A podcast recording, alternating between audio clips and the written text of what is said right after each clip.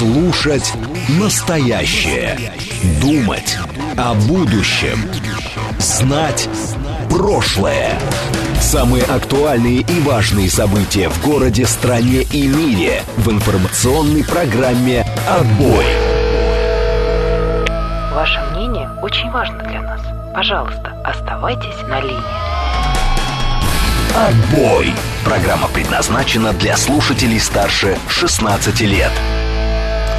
Радиостанция «Говорит Москва», вторник, 26 сентября, сейчас 18.07. Меня зовут Юрий Буткин на этой неделе. Я с вами в отбое. Мы в прямом эфире подводим итоги этого дня, информационного дня, который еще продолжается, как мы понимаем. Параллельно следим, конечно, за московскими пробками. А, параллельно, параллельно обсуждаем главные темы. А, СМС-портал плюс семь девятьсот двадцать пять четыре восьмерки девяносто четыре восемь. Телеграмм говорит МСК Бот. А, звонить в прямой эфир можно и нужно в течение всех ближайших двух часов по телефону 7 7373948, код города 495. Не забывайте, что смотреть и слушать нас в интернете вы можете либо на YouTube-канале, либо в Telegram-канале «Радио говорит МСК» в одно слово латиницей, либо в социальной сети ВКонтакте. А, в общем, все а, основные мероприятия начала программы э, сделаны. Э, теперь про пробки давайте поговорим. Э, пятибальные пробки прямо сейчас из того, что я вижу на карте московских пробок. Э, дальше, значит, что у нас? Э, шестибальные пробки нам обещают в 7 вечера,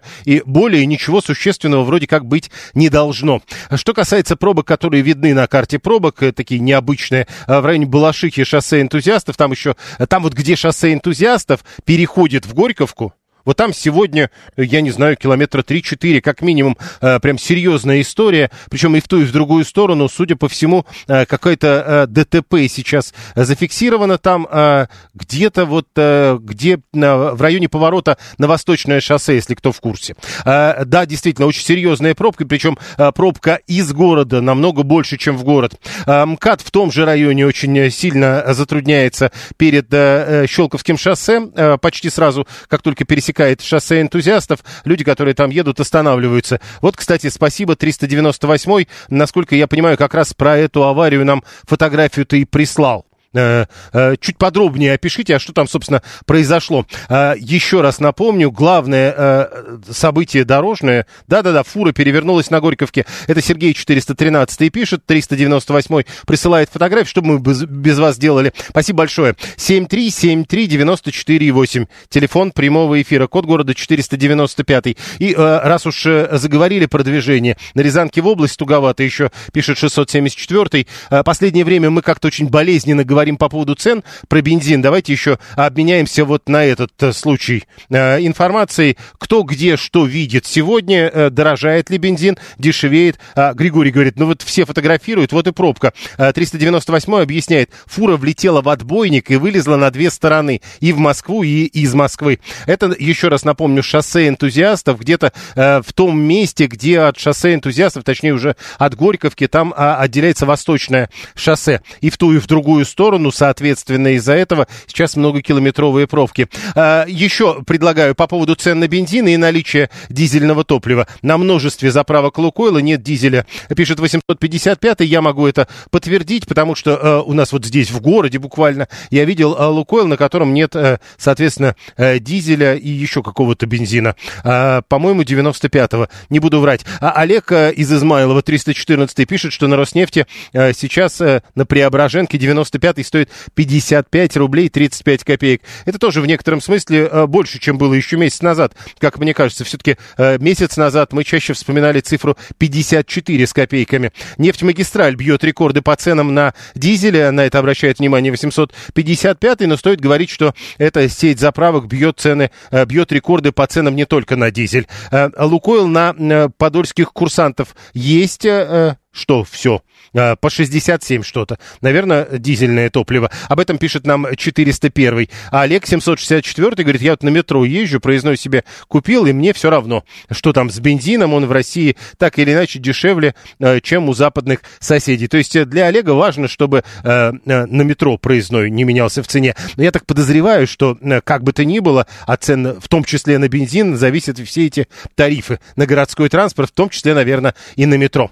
Дизель Дизель на Роснефти около ЧВК Вагнера, это в Питере, 62.30, рассказывает нам Григорий 859, Сергей 439, не знает никаких Лукойлов. Э, Василий говорит, видимо, Министерство обороны дизель резервирует на осень и зиму, и от того нет. Не знаю, э, это, в общем, часто бывает, и э, вы полагаете, всегда эти перебои связаны с тем, что делает Министерство обороны. На Газпром нефти дизелька в Питере 61,50, 639 говорит, дизель вроде у нас некоторое время назад хотели ограничить сверху по цене, но вот и дефицит, как при Советском Союзе. Хотели в Небесный Союз, получите реальный. Когда давно нефть магистраль ведь была самая дешевая. Я вот этого не помню, помню, Андрей 874 помнит. Я точно помню, что там не было настолько дорого, и там предлагали довольно выгодные бонусные программы. Татнефть, рассказывает нам Юрий, 549, 95, 54, 29. Это, наверное, одна из самых э, низких цен по нынешним временам. Насчет дизеля не знаю, 62,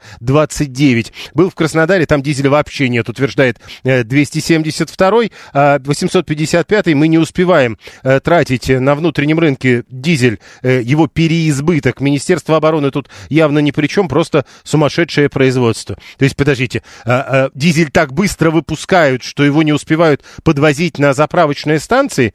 А, Юрий из Санкт-Петербурга. Не знаю никакого дизеля, только бензин, только сотый. Интересно, сотый почем у вас там в Санкт-Петербурге? А, МКАД Ясенева, а, соответственно, дизель 72 рубля, а, Риот 81, Каширское шоссе 15, дизель 61 рубль 20 копеек. Ну, еще один звонок. 7373948. Слушаем вас.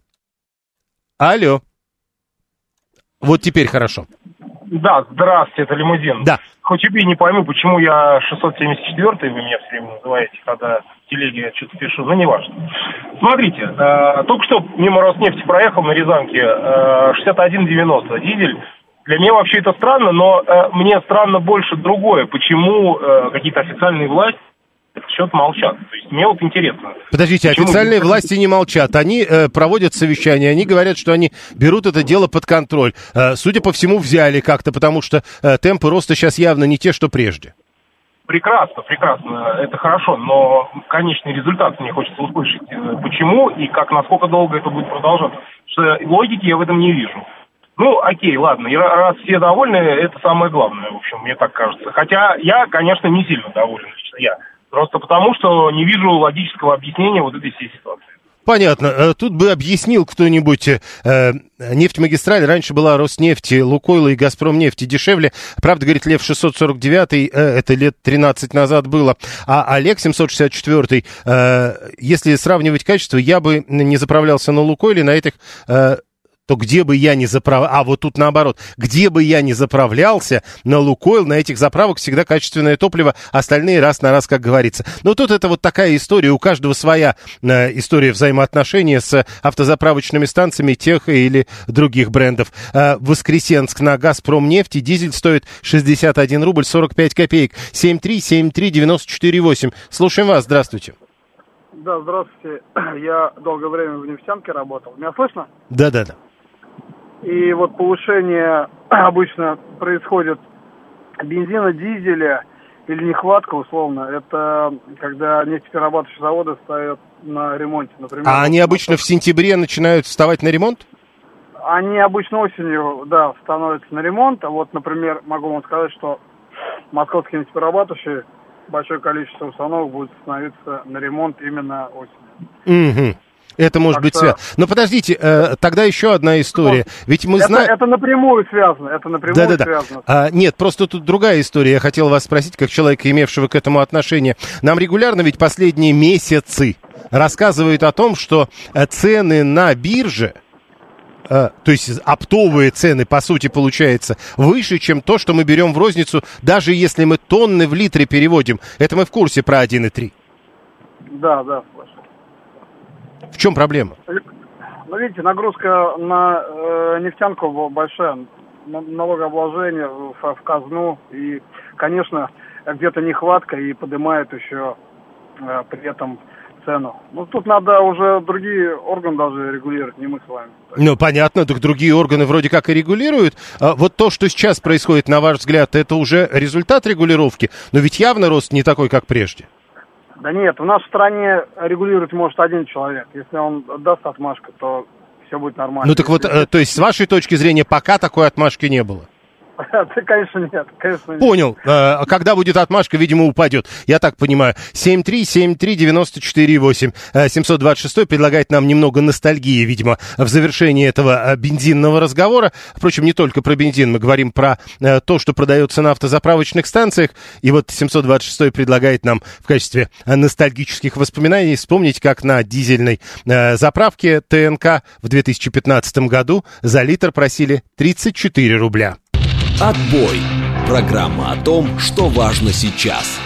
Так, э, теперь дальше. 7373948, код города 495, смс-портал плюс 7 925 4 восьмерки 948, телеграмм говорит МСК-бот. Значит, Юрий 549 предлагает нам по предыдущей теме э, формулировку «идеальный шторм», Минобороны плюс уборочная плюс конъюнктура внешнего рынка. Вот результат того, с чем мы, э, собственно, столкнулись. А 936 это как с долларом получается вначале поднять до небес, потом чуть уронить и остановить, и все рады. Ну, слушай, э, если правда, хотя бы на уровне 55, э, 95 остановится, мне кажется, многие будут рады. Если, к примеру, дизель останется на уровне 63, не, узна, не знаю, не уверен. Теперь дальше. Э, Надо менять темы. Э, Предлагайте, кстати, темы в течение э, всего этого обсуждения. Но понятно, что какие-то темы я приготовил заранее. Во время войны бензин дешеветь не может по определению, э, утверждает 13-й. Через топливо государство собирает деньги на специальную военную операцию с нас с вами. Так думает 13-й. Еще раз напомню, что в данном случае, э, если уж говорить через топливо, государство что-либо собирает, то акцизы они и так есть.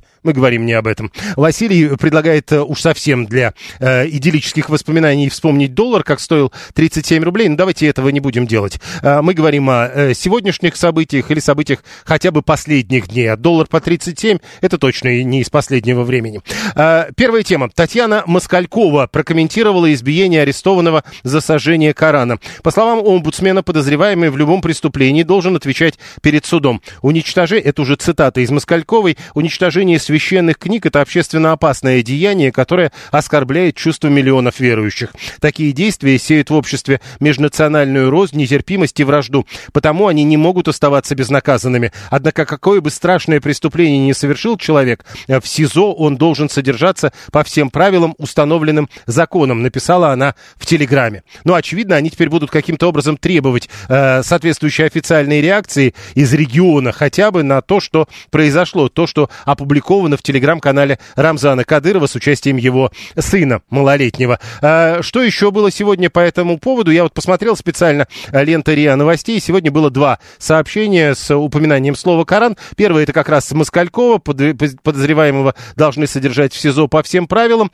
а второе в Кремле не комментируют ситуацию с избиением сына Кадырова, сыном Кадырова, поджигателя Корана. Напомню, пресс-секретарь президента России Дмитрий Песков э, сказал журналистам сегодня так. Сразу оговорюсь, что историю с сыном Кадырова комментировать не буду, не хочу.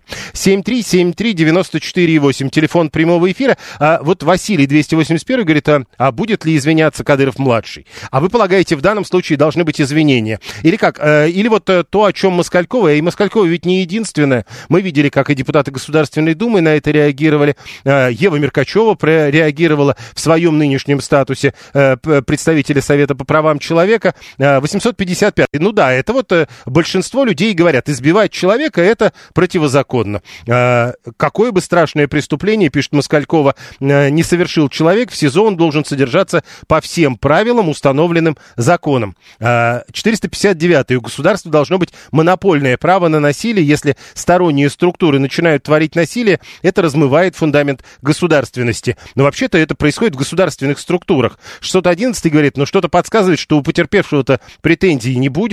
Э, 936 говорит, что должен... э, Подождите, вы задаете вопрос, кто гарант Конституции. Вы полагаете, что должен высказываться Путин по этому поводу. Э, ш- э, 175 про автомобили предлагает про то, что дилеры хотят поднять цены на автомобили на 30%. Ну, Иван, э, вы неправильно услышали новость, и до этой новости, я думаю, сегодня во втором части мы еще, во втором часе программы мы еще дойдем. Нет там никакого дилеры хотят поднять цены на автомобили на 30%. Там новость немножко про другое. 639 э, требует э, неких законов, на основании которых этого журавеля за преступление в Волгограде передавали Чечне, когда все улюлюкали от радости. Ну, давайте тоже не будем делать общих выводов насчет улюлюкания тем более. У нас все говорят, что избивать человека это плохо, но при этом дать в морду соседу это прям святое дело. Обращает внимание 81-й. 281-й Василий пишет, там ведь именно избиение не просто дал по лицу и все. Он избивал его, пользуясь безграничной властью. То есть вы напоминаете, на, э, намекаете на то, что это требует некой ответственности. 7-3, а, 13 кстати, пишет, что Кадыров-младший будет извиняться, но просто он будет извиняться перед Кадыровым-старшим. Э, если ты мужчина, если хочешь побить врага, э, развяжи врага. Как вы себе это представляете в рамках системы правоохранительных органов? Что такое развяжи врага? Выпусти на улицу? Или как? Э, человека, который еще не предстал перед судом. 7373948 телефон прямого эфира. Ну и 304 тоже задается вопросом, как сын Кадырова попал в следственный изолятор. 7373948. Этот номер набираем, либо пишем через смс-портал э, плюс 7 925 4 восьмерки 94 8, либо через телеграм пользователю говорит МСК-бот. Да, прошу вас. Добрый вечер. Это самое, это Виктор 26 вдали за эфир Подмосковье. Что я хочу сказать? Ничего личного, только факты, а выводы делать вам. Судебная система вам, вернее нам, она, надо ее как-нибудь подровнять, понимаете? Шесть лет условно, в, это самое, в Швеции я был, как говорится, зашел специально, они мне показали палец у виска, понимаете, это о чем-то говорит, Юрий? Не понял, пока что-то, вы им говорите 6 лет условно, они у вас палец у виска крутят, или ну, как? вот именно, такого нет у них, понимаете? Надо что-то делать с нашей системой. А, в смысле, картошки что, три года. А где, за, а за мешок картошки где три года давали? А вот нет такого примера. Хорошо, э, Сергей 980 э, я, говорит, за сына Кадырова, он говорит, все правильно сделал. Еще раз напомню, это оценочное суждение Сергея 980 298 э, это кажется дикостью и феодализмом 21 века. И вот 618 Виталий, если сын какого-нибудь губернатора подобное совершит, какова будет реакция? Песков тоже скажет, мол, я не хочу это никак комментировать. Ему 15, обращает внимание на возраст сына Кадырова, и э, ничего не будет по этому поводу. Ну как, э, все равно какая-то же ответственность в зависимости от возраста предусматривается или нет? 7373948. Слушаем вас, здравствуйте. Юрий, добрый вечер. Игорь Химки, юрист. Знаете, вот я, наверное, так, так отвечу на ваш вопрос. Вот насколько эта ситуация странная, э, в равной степени, ну, у меня, например, вызывает стран, странность э, пожизненный срок Брейвик в Норвегии за чудовищное преступление – где человек э, не в тюрьме сидит, по-моему, а в пятизвездочном отеле отдыхает, обучается. Ну, подождите, это у них такие тюрьмы. Давайте все-таки не будем не, нет, говорить нет, ничего нет, лишнего. Нет, ну, Юрий, нет, я понимаю, нет, естественно, я просто по поводу того, что, наверное, это просто возврат человеку за Швецию, за Швецию и 6 лет условно. Я просто к тому, это более глубокий такой посыл, что даже там, где мы считаем э, идеальные, либо там супердемократические законы, есть перегибы определенные. Просто у нас они э, выглядят вот таким вот образом. Ну, просто, просто нам они заметнее, это тоже понятно. Ну, это естественно, потому что мы здесь живем, но просто к тому, что мир не идеален, и, ну, я, это такая короткая мысль, а другую, наверное, не буду сказать, потому что будет очень долго. Поэтому, в принципе, везде все есть свои перегибы, даже в идеальных системах. Вот, то есть то, что произошло сейчас, вы полагаете перегиб? Э, я, не, я, я полагаю, хорошо, давайте вторая мысль, э, коротко. Я считаю, что это нормально, э, в кавычках, опять-таки, мое субъективное мнение. Почему? Потому что если мы, допустим, Кадыров, по сути говоря, продемонстрировал, как бы, ну, такую очень серьезную прививку сделал внутри страны для всех желающих потенциально или психически неуравновешенных пошутить по поводу Корана. Mm-hmm. Если, например, в, в других странах э, докатились до того, что уже... Э, Не-не-не, подождите, э, э, про другие страны мы еще будем да, говорить, хорошо. но э, да, говорю, привив, что... то есть вот мы... это прививка? Абсолютно верно. То есть, грубо говоря, это сознательный перегиб, это сознательное допущение нашей системы э, как бы э, под э, как бы ну под, под флагом хорошо, Кадырова. Который, хорошо, хорошо, хорошо. Допускается. Сознательный перегиб говорите вы, а другие почему-то говорят беззаконие. Э, Э, их, то, их тоже субъективное мнение, совершенно верно. А, понятно, это субъективное мнение. 7373948. Слушаем вас, здравствуйте. Добрый день, Леонид Москва. Ну, если позволите, по порядку. У меня очень много знакомых, которые отбывали срока, и причем срока серьезные. Сейчас хорошо, вот вы это, это очень важно. Строка, именно так важно говорить, да. Да, да, да, да. Вот. Э, бьют ли людей в тюрьмах и делает ли это администрация? Постоянно. Это бывает. Та- та- таков уклад, ничего не сделаешь. Э, вот то, что произошло, я видел этот ролик, да. Хорошо, является ли это прививкой? Нет. Это является э, несдержанностью молодого человека. Религиозные люди, э, любых религий, не обязательно ислама, точно так же и там религиозные фанатики, там, скажем, христиане, а они довольно агрессивно реагируют, когда глупые люди как-то Ну да. относятся к их, к их эм, э, религии. Да. Нехорошо. Ну, помните, Да. недавно девушка бегала вообще где-то по улице. И то Да, это да. не понравилось. Вот, э, смотрите, я человек не очень верующий, но при этом я, я считаю, что священные писания других религий, э, любых религий, не стоит осквернять. Это неправильно. Договорились, тем стороны, более, что это и незаконно. Да, с другой стороны, вы понимаете, если бы э, господин Кадыров-младший, вместо того, чтобы этого человека бить, рассказал бы ему, почему ислам, э, я вот читал, например, Коран, и почему ислам это миролюбивая религия, и почему ислам вообще-то, не, почему не бывает исламских террористов? Потому что если бы террорист читал Коран, он бы никогда не стал террористом, понимаете, да? Ну да. Если бы он ему, если бы он ему объяснил, что ну что ты делаешь, ты, тебе зачем? Ты, ты, ты, ты обидел кучу народа, который ничего плохого тебе не сделал. И среди этих людей, которые проповедуют ислам, есть доктора, учителя, э, там хирурги, понимаете, ученые. Зачем ты их всех обидел? Что ты хотел до них донести? Ну, ты, ты глупый человек. Вот если бы он ему провел такую лекцию назидательную... Нет, 15 тогда бы вопросов не было, и мы бы не обсуждали это сейчас. не, мы бы это обсуждали, только мы, бы- мы бы говорили, какой он красавец. А сейчас мы обсуждаем все это, ну, с какой-то негативной коннотацией. То есть я подыто- подытожу свое, свое выступление. Я его, как верующего человека, понять могу. Хотя сам я, ну, не верующий человек, я подчеркну это. Э, Я его, как верующего человека, понять могу. Э, Является ли это хорошим поступком и э, должно ли это быть нормой? Нет, не должно, и поступок этот нехороший. Это вопрос к нему, он же все-таки ребенок, или это вопрос к родителям? Ну, вы знаете, во-первых, 15 лет не такой уж ребенок, там, да, вспомним там пионеров, героев и так далее. Тем более на Кавказе парни быстро э, взрослеют, да. Э, Я думаю, что это вопрос э, и, и к нему, и к родителям, и к тем взрослым, которые были рядом. Почему они его не одернули, почему они... А к правоохранительным органам России есть вопросы?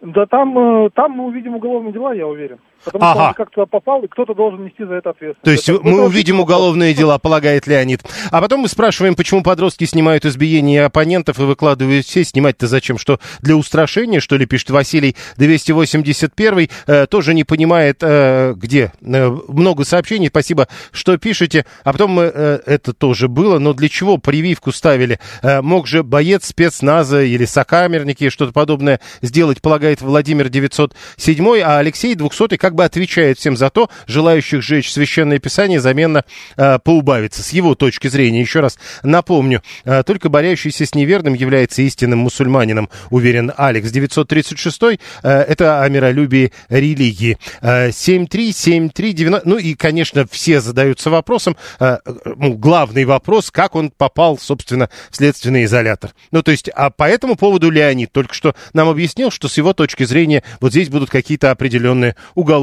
дела. Что значит бьют? Чем тогда отличаются те, которые отбывают срока, от тех, кто, которые бью- бьют? Что за общество? Не очень понятно. Михаилу 580-му. Э, Татьяна Москалькова, напомню, она прокомментировала, как уполномоченный. Э, Соответственно, э, избиение арестованного за сожжение Корана. Он говорит, что подозреваемый в любом преступлении должен отвечать перед судом, а в СИЗО, какое бы страшное преступление человек не совершил, пишет Москалькова, он должен содержаться по всем правилам, установленным законом. Прямо сейчас новости, потом реклама, потом продолжим.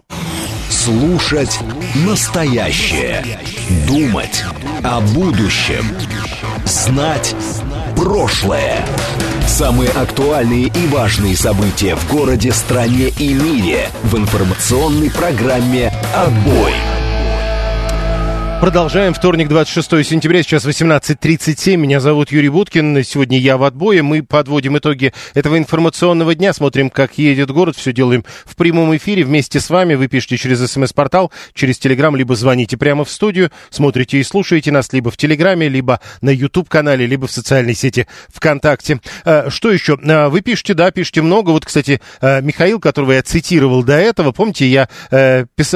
читал его сообщение, что значит бьют, чем тогда отличаются те, которые отбывают срока, от тех, которые бьют, что за общество. И я сказал, мол, я не понял. И Михаил пишет, «Э, вот видите, даже вы не понимаете, люди наказаны, они в заключении, система их перевоспитать должна, они бить так и до пыток недалеко. Вот это я понимаю. А то, что э, первый раз я не понял, так это скорее ваша проблема. Вы не смогли написать то, что хотели написать, и смогли написать это только со второго раза. А, Кирилл, кстати, 194-й, добрые слова нашел для ведущего. Что говорит за ведущий такой отталкивающий? Мерзкий, подача у него издевательская. Меня зовут Юрий Буткин. Напомню, э, мы следим за пробками, и давайте э, очередные полчаса с этого начнем. Э, они над нами, кстати, не издеваются сегодня. Московский трафик более-менее спокойный. Прямо сейчас 6 баллов. Более серьезных пробок нам вроде как не обещают. 7-3, 7-3, 94,8. Я бы обратил внимание на третье кольцо на всем, по сути, протяжении, на пересечение третьего кольца и шоссе энтузиастов, на пересечение третьего кольца и Волгоградки.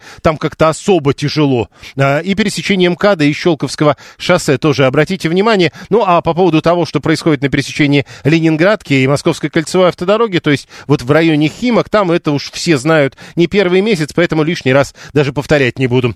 Следующая тема, которую мы, э, есть предложение обсудить, это, э, да, что тут пишут еще много сообщений. Да, кстати, э, возвращаясь об этой истории, вот Панорама, да, пишет, я не знаю, в нынешних условиях есть ли смысл на эту тему шутить, но они пытаются меняются. Вот, например, э, менее часа назад, э, сегодня в 18.00 на э, этом самом шуточном сайте появилась новость с заголовком «Закон о защите чувств верующих дополнят пунктом о телесных наказаниях». Как тут написано, глава еврейской автономной области Гальдштейн призывает дополнить 148-ю статью Уголовного кодекса нормы о телесных наказаниях. Как отметил губернатор, существующие санкции за оскорбление чувств верующих часто, цитата, «не способствуют перевоспитанию безбожников и могут стать причиной повторных правонарушений. Напомню, в данном случае я читал э, шуточный сайт информационное агентство «Панорама». А, а теперь не шуточный сайт. А Анатолий Антонов назвал циничной реакцию Соединенных Штатов Америки на скандал с нацистом в Канаде. Белый дом заявляет о повышенном внимании к правочеловеческой тематике и борьбе с антисемитизмом. По словам посла России в Вашингтоне, политический истеблишмент Америки вообще демонстрирует невнимательность, когда речь идет о нацизме на Украине. Пресс-секретарь Госдепа Мэтью Миллер заявил, что не владеет информацией о скандале с чествованием украинского эсэсовца в парламенте Канады, поскольку в то время был занят на мероприятиях ООН. А, напомню, что канадцы а, вроде как извинялись, но, насколько я понимаю, а, наши говорят о том, что эти извинения не принимаются. А, 7373948, телефон прямого эфира. Что вы думаете по, этой, а, по поводу этой истории? А, насколько я понимаю, и те, ради кого приглашали, и те, кто приглашал, теперь, после того, как возник этот скандал, а, говорят, они вроде как не понимали, кого приглашали. Или все-таки, вот как э, говорят наши депутаты сейчас Государственной Думы, это тоже есть сейчас в новостях, э, все вы знали.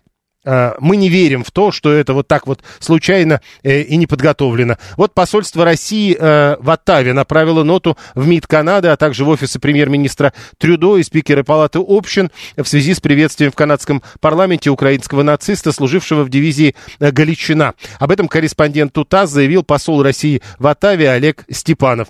Он говорит, что направил вчера, соответственно, с личными сопроводительными письмами такую ноту. Уточнил, что пока никакого ответа посольство не получила. Отдельно смотрим, что сегодня в Государственной Думе тоже это дело комментировали и сказали вот как раз в то, что они не очень, насколько я понимаю, верят в то, что это могло произойти случайно. Миронов, к примеру, Сергей Миронов, депутат Государственной Думы, предложил пригласить канадского посла в Госдуму для того, чтобы тот встретился с жертвами нацистов. Э, я сейчас попытаюсь найти вот это сообщение по поводу того, что они не очень доверяют в объяснение со стороны Канады. Э, э, так, еще посмотрим, где это сам... Нет, пока не могу найти его, но э, смысл я э, попытался передать вам. 7373948, телефон прямого эфира. Мы их осудите, судили, а как мы накажем парламент Канады? Если никак, то осуждать не стоит. Вы полагаете, что никакие... Это 672 пишет. Вы полагаете, что... Э, э, то есть надо наказывать, а осуждать, вот говорить, это нехорошо, нельзя. 73739. А Василий говорит, все они знали. Там махровая бандеровщина, э, памятники Бандере, они, э, там уже не одно поколение выросло. Уверен, Василий 281. 162 кстати, объясняет пробку на третьем кольце от Ленинского до Варшавки. Там, говорит, бесконечные ремонты и пробка на южно-портовом проезде еще добавляет, потому что там недостаточно хорош светофор, который 162 вообще называется скверным. 672 э, осуждение неэффективный метод давления. Хорошо, а какой метод давления менее эффективные на дипломатическом уровне. Мы ведь говорим именно о дипломатическом уровне. 7-3 э, надо выдавать Польше. Дедушку раз в Канаде они все поняли, пишет Григорий 859. Есть, кстати, и из Польши на эту тему э, новости, э, буквально тоже несколько минут назад были, что поляки обратили внимание на эту новость. Как, как минимум скажу так. 7373948, телефон прямого эфира. Присоединяйтесь к этому разговору. Что вы думаете? Это как бы это завышенный uh, градус, что ли, э, с нашей дипломатической точки зрения. Ну вот, например, Сергей Миронов, когда это говорит. И, или это нормально, это естественная реакция. 7373948, телефон прямого эфира. Э, продолжаем. Э, я сейчас попытаюсь найти эту новость, а вы присоединяйтесь к нам. 7373948. Мы можем на, запретить въезд всему канадскому парламенту, а также их родственникам. Закрыть их бизнесы, если они есть, пишет 672. Вот это хорошая история. Вот смотрите, мы можем запретить въезд. Когда вы так говорите? Ну, мы можем. А канадский парламент, вот э, вы точно знаете, что он собирался, их родственники собирались, их бизнесы вовсю работают на территории Российской Федерации. Тут же важно тоже это понять, потому что если вы будете говорить, да я запрещаю ему, а он никогда не ездил и собирается, и не собирается сюда ехать. Тогда в чем эти санкции? Может быть, правда лучше говорить, что это плохо, и лишний раз осудить это? 7373948, прошу вас. Добрый вечер, Юрий. Да. Ну, молодец, парнишки, чеченец шустрый, папа родину... Не-не-не, мы другую тему уже обсуждаем. Вы долго дозванивались, видимо. 7373948. Да-да, Виталий говорит, представляете, что же они теперь будут делать в этой канадской палате общин, когда у них в каком-нибудь Калагриве отберут недвижимость? Надо обыграть канадцев на Кубке мира по хоккею, пишет Кирилл 993. А, а Антон 361 полагает, что, учитывая поголовную некомпетентность должностных лиц за... Слушайте, как вы легко раздаете. А вы компетентны в этом смысле, Антон? Мне просто вот интересно. Один Трюдо говорит, что стоит, а Бербок чего стоит. Он, в общем, не удивлен, если они реально ничего не знали. То есть э, Антон легко определяет поголовность премьер-министра любой страны, это правда. 7373942. 672. В санкции, говорит, так работают. Это вот который предлагает родственникам запретить. Они часто не собираются, а через 15 лет все забудется, он приедет, а мы его посадим. Подождите, так санкции в том, чтобы их не пускать, или он приедет, и мы его посадим? Как-то у вас не складывается. 196 вообще полагает, что мир сошел с ума. Отбой. Программа о том, что важно сейчас. 7373948. Напомню, мы в основном с вами сегодня разговариваем. Это программа «Отбой», поэтому у нас вот нет специально обученных спикеров. А, мы с вами обсуждаем итоги этого дня и пытаемся понять, как вы относимся э, ко всем, ко всем этим новостям, которые приходят к нам в большом количестве в течение суток. Наталья, например, напоминает, что незнание не освобождает от ответственности. Ну, не освобождает, вот они э, говорят, мол, извините, мы не знали.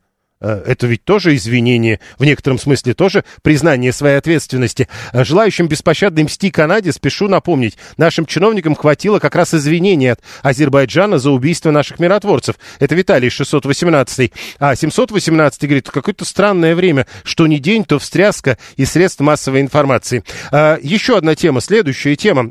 Минтруд в Российской Федерации разработал методику для оценки числа занятых в теневом секторе граждан. Она, говорит, поможет определить еще и целевые показатели по выявлению. А, там а, даже KPI собираются по легализации граждан установить в этой связи, мол, мы даем вам инструмент, говорят они региональным властям, а вы теперь будете это все делать, а мы вас оценивать. KPI вам высчитывать с учетом и этой работы тоже. Учитывая, что государство довольно давно пытается так или иначе хотя бы оценить число занятых в теневом секторе граждан, а теневой сектор не то чтобы э, нельзя сказать, ну, трудно сказать, уменьшается, не уменьшается. Вроде официально говорят, что уменьшается. Но вот э, на самом деле он точно остается, учитывая, что десятилетия идет борьба, по идее, к этому моменту теневого сектора экономики не должно остаться вообще. На ваш взгляд, что мешает государству? А, оно явно хочет. Или, может быть, оно не хочет, а просто говорит о том, что э, мы будем бороться с теневым сектором, а на самом деле это примерно то же самое, что пчелы против меда. 7373948, прошу вас. Алло. Нет, это очень долго, извините. Если у нас практически нет безработицы, откуда взяться теневому сектору? Тоже хороший вопрос, кстати, от 672-го. А, присоединяйтесь. 7373948. Так а, государство не хочет бороться или реально не может побороть? Алло. А, добрый день, Леонид Москва. Да. Повторно. Да. Во-первых, Юрий, я хотел бы сказать, что вы совершенно прекрасный ведущий. Спасибо. И, и, и, и вовсе даже не мерзкий. Ну и ладно, ну а почему нет? Кому-то как, кому-то так, кому-то так. Ну, я, я свое мнение, у нас же передача, где мы говорим о, о том, что мы думаем. Вот я так думаю. Ну, вам спасибо. А, Дальше. Да, а что касается, значит, вот этой всей истории, я, если позволите, кратко расскажу одну историю, э, как один мой знакомый, э, владелец э, одной из крупнейших в России клининговых компаний, очень ратовал за обеление всего этого бизнеса. Клининговый бизнес, он довольно серый, потому что там очень много людей занято. Ну, понимаете, где много людей, там много зарплат, где много зарплат, там много кэша, ну и так далее, и так далее. Ну, в общем, они там создали, большие компании объединились, создали там э, лигу, так сказать, сексуальных реформ в области клининга, э, значит, и, и так далее, и так далее. И знаете, кого самого первого нахлобучил, э, нахлобучила экономическая полиция по этому поводу? Его? Его да, как только они показали, а, ну, так сказать, открыли карты, его же и нахлобучили. Нет, это подождите, но ну вот тоже, тут тогда история, я прошу вас все-таки уточнить. То есть он не понимал, что у него есть проблема, или э, э, э, это был тот случай, когда э, э, они старались разглядеть и разглядели, чего хотели?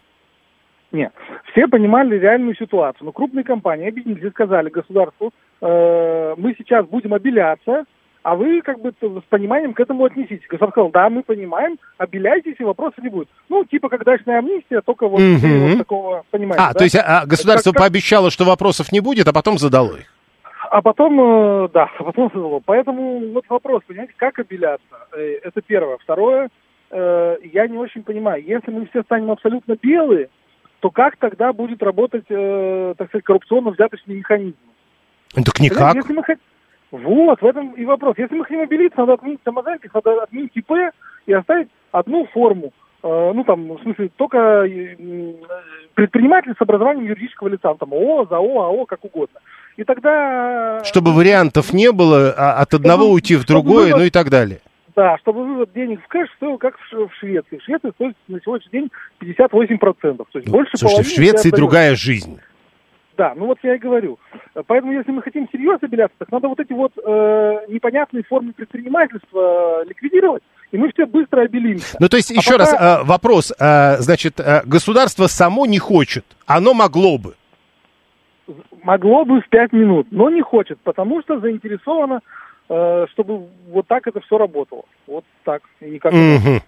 Хорошо, э, вроде как э, какая-то странная история, э, все-таки ну, государство не может этого не хотеть, потому что чем больше оно выводит э, экономики из тени, тем больше у него доходов. Никуда не денешься. Э, у меня приятельница пиштала, получает пенсион с мэрской доплатой и в черную работает. Правда, у нее маловаты заработки, так что ущерб для государства невелик. Ну, вы знаете, по копеечке много набирается. Антон говорит, прошлое ведомство Мишустина и должно выводить из тени людей. Федеральная налоговая служба же налоги собирает. Они же могут сопоставлять расходы и доходы. Так вот вопрос, а могут ли они сопоставлять? Есть ли у них соответствующие, предусмотренные, к примеру, законодательные избирателями основания на этот счет. 7373948. Прошу вас, здравствуйте.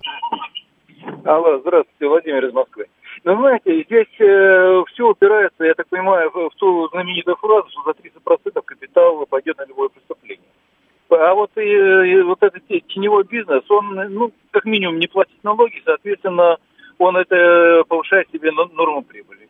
Нет, ну, он-то... Не, подождите, подождите. Частью, подождите, да, Владимир, Владимир. Э, э, подождите, то есть понятно, да. что вот э, вы, например, Владимир, хотели бы платить налоги? Наверное, нет. Никто не хочет платить. Вот, я и говорю, то есть, поэтому говорить о том, Просто кто... Кому-то выгоднее их платить, а кому-то нет. А то- Поэтому мы говорим о машине, которая взимает эти налоги. Э, да, это, и это было бы очень здорово, но здесь нам нужно разделять, наверное, интересы государства и интересы государственных чиновников. Это немножко разные вещи. Государство может родить, и ему выгодно как собирать налоги. А вот э, чиновникам, которые сидят на частях, А, которые то есть реализуют этот механизм, Государство, это государству даже это надо, а исполнителям в этом государстве не очень. Хорошо. А, 7373948, телефон прямого эфира. Мы продолжаем. Да, прошу вас. Ой, да, только радио надо выключить. Да, Прошу. Михаил меня зовут. А, Я хотел сказать, вот у нас с садовым товариществом есть сторож там, беженец Луганска. Но дали ему для семьи квартиру, э, ну, домик этот маленький. И зарплата 15 тысяч. Конечно, мы ему в тень платим. И полно таких специальностей. Стража в этих, ну, как Почему, конечно? Вот тут хороший вопрос. Почему, конечно? Ну, государству сложнее его кормить, чем не взывать его, с него налоги, мне так кажется. Ну, а почему, ну, на каком основании вам так кажется? Э, Тогда Но каждый... зарплата очень маленькая, минимально им платить надо на семью больше денег. Консьержка у нас тоже в доме живет. Так, может быть, и платить живет, и- людям нормальные деньги, а не пытаться объяснять Да это? нет, у нас э, садовый товарищ не хочет платить, все пенсионеры, нет денег. А, ну так, может быть, тогда не содержать сторожа. Видите, мы хотим, с одной стороны, чтобы это было, с другой стороны, чтобы за, за это никому ничего не было, ну и так далее. 7373948. Давайте отменим нал, и все решится сразу, уверен Антон. 361 не будет коррупции, будут платить все налоги, преступность потеряет доходы. А вы помните, да, Антон, э, ведь сейчас говорят-то ведь не про отмену нала уже, а про цифровой рубль, где на каждом рубле, по сути, стоит своя печать. И куда бы он ни пошел, государство видит каждый его ход. Виталий говорит, если вы даже в темную платите, то платите сторону больше. А, 7373948. Алла говорит, почему никто не хочет платить налоги? Мой родственник считает, что это его обязанность, дает квартиру и гараж и со всех доходов платит. Ну, молодец. А, но большинство людей, как кажется, во всяком случае, из ваших же сообщений большинство людей полагает, что вот у них нет такой обязанности платить налоги. И это какая-то такая штука, которая, э, ну, может быть, обязательная, но крайне болезненная и ненужная для них. То есть нет, то, что асфальт есть, это их устраивает. Да, они за него не платили, но он есть, и это их устраивает. Но вот то, что с этого еще, в смысле, в этой связи еще и налоги надо платить, не знаю. 639-й люди забывают слова короля солнца и почему-то думают, что у чиновников нет частных интересов, что царь хороший, бояре плохие, государство не безличная сущность, она не существует, государство это люди. Еще раз, значит, государство пытается разрабатывать методику для оценки числа занятых в теневом секторе. Получается из нашего разговора. А люди, которые потом по этой методике будут работать со стороны государства, не очень-то и заинтересованы в том, чтобы она заработала. Так получается. Э, 7373948. Да, прошу вас. Здравствуйте, Юр. Да. Государство, когда что-то делает, она как-то так вот до конца, ну, не, не понимает, что делать. Это делать, решать какую-то проблему, нужно ее решить, структурировать. Вот, к примеру, инструмент такой, как самозанятый, вроде нормальный для вывода людей из тени, он в свою очередь превратился э, альтернативой трудовым отношениям во многих сферах. То есть люди Не, уходят окей, из а, подождите. трудовых отношений в самозанятые. Окей. Это нормально? И- еще раз, э, вот э, как бы я вам говорю, а давайте поговорим про вот эту дверь. Вы говорите, а вот там окно, это нормально? Э, это другая история. Ну, Они как хотя бы как-то налоги платят. Что значит налоги? Налоги не платят сборы, Да что которые самозаняты, которые самозаняты вместо трудовых работ. Еще раз, самозанятые Они платят налоги. Э, вот давайте не будем. Они меньше, они другие, э, они платят налоги. Мы же говорим о тех, кто даже этого не платит. На самом деле сложно упрекнуть теневой сектор, э, пишет 601, платит здесь и сейчас, а вот пенсии, бесплатные услуги мало кто видит. Да что вы, э, бесплатные услуги мало кто видит. То есть э, мало кто выходит на улицу, видит там асфальт, плитку или, к примеру, отбойники.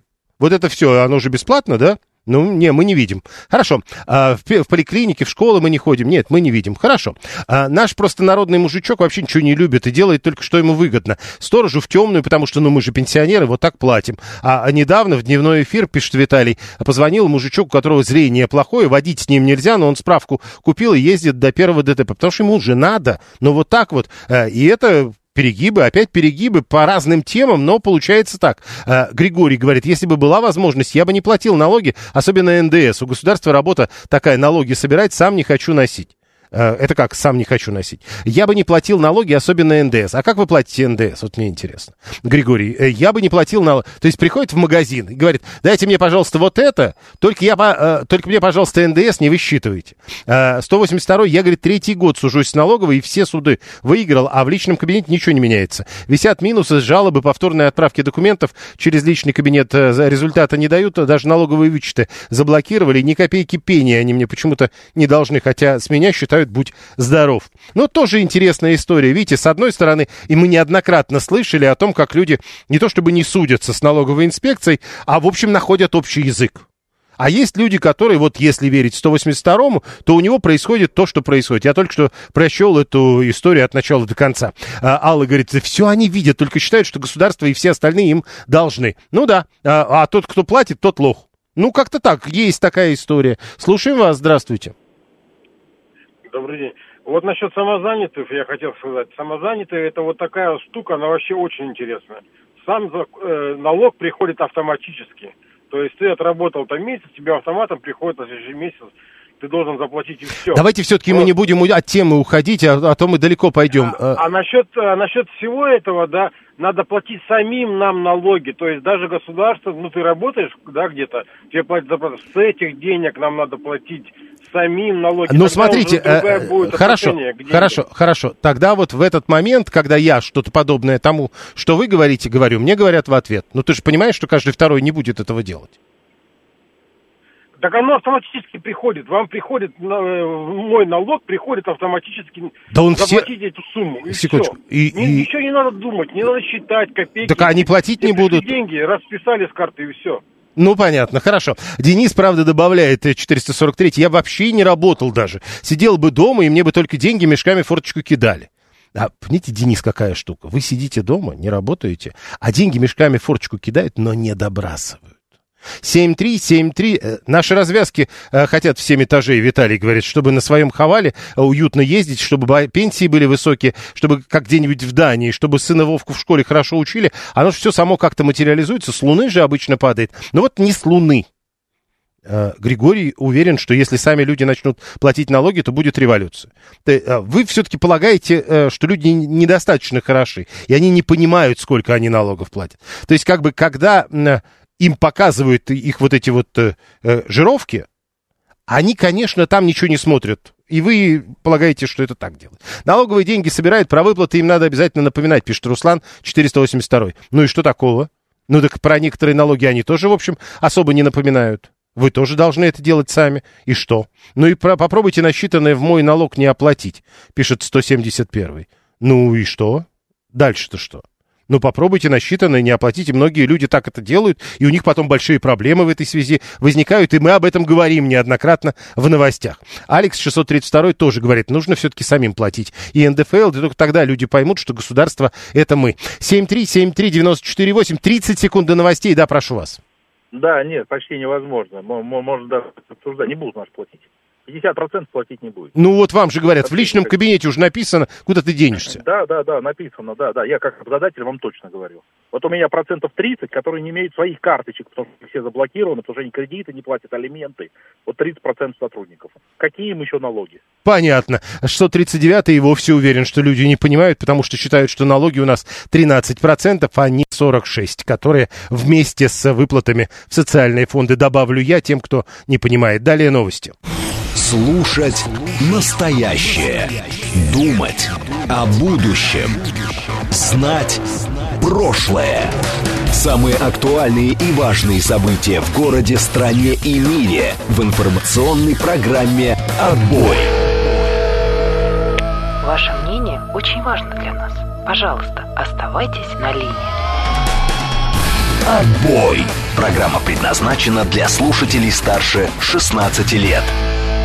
Радиостанция «Говорит Москва», вторник, 26 сентября, 19.06. Меня зовут Юрий Буткин, это программа «Отбой». Подводим итоги этого дня, следим за тем, что творится на московских дорогах и что происходит на информационных лентах. Прямо сейчас в городе шестибальные пробки, все по прогнозам. Э, Нам так обещали, так и есть на самом деле.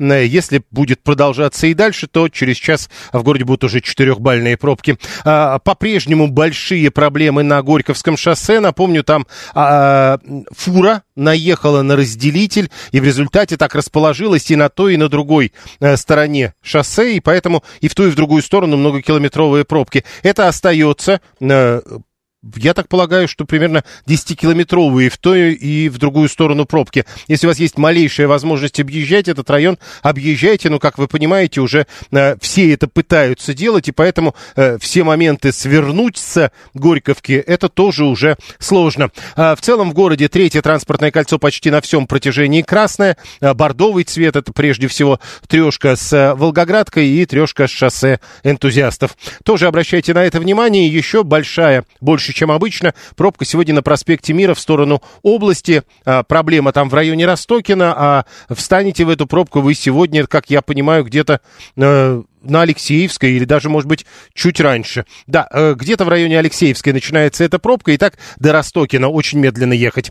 Следим за этим, следим за э, тем, что на лентах новостей в качестве срочных сообщений. Вот, например, российский рынок акций в основную сессию повысился, правда, всего на 21 сотую. Это данные московской биржи. Э, это из срочных сообщений, которые прямо сейчас приходят. Вот заявление губернатора Гладкова э, в Белгородском районе ПВО сбило бесполо- беспилотник самолет самолетного типа. А вот правительство Армении. В Армению из Нагорного Карабаха на данный момент переехали 20 270 вынужденных переселенцев. Это то, что прямо сейчас. И вот макропрогноз еще ТАСС э, публикует. Рубль может стабилизироваться к середине 2024 года. Э, напомню, это вот тот самый прогноз, о котором говорили в Минэкономразвитии. Стабилизация к середине 2024 года в диапазоне 90-92 рубля. А про деньги мы сейчас будем говорить. Э, у нас есть опрос, который я хотел бы с вами в очередной раз обсудить, э, э, потому что в один день собрались две новости,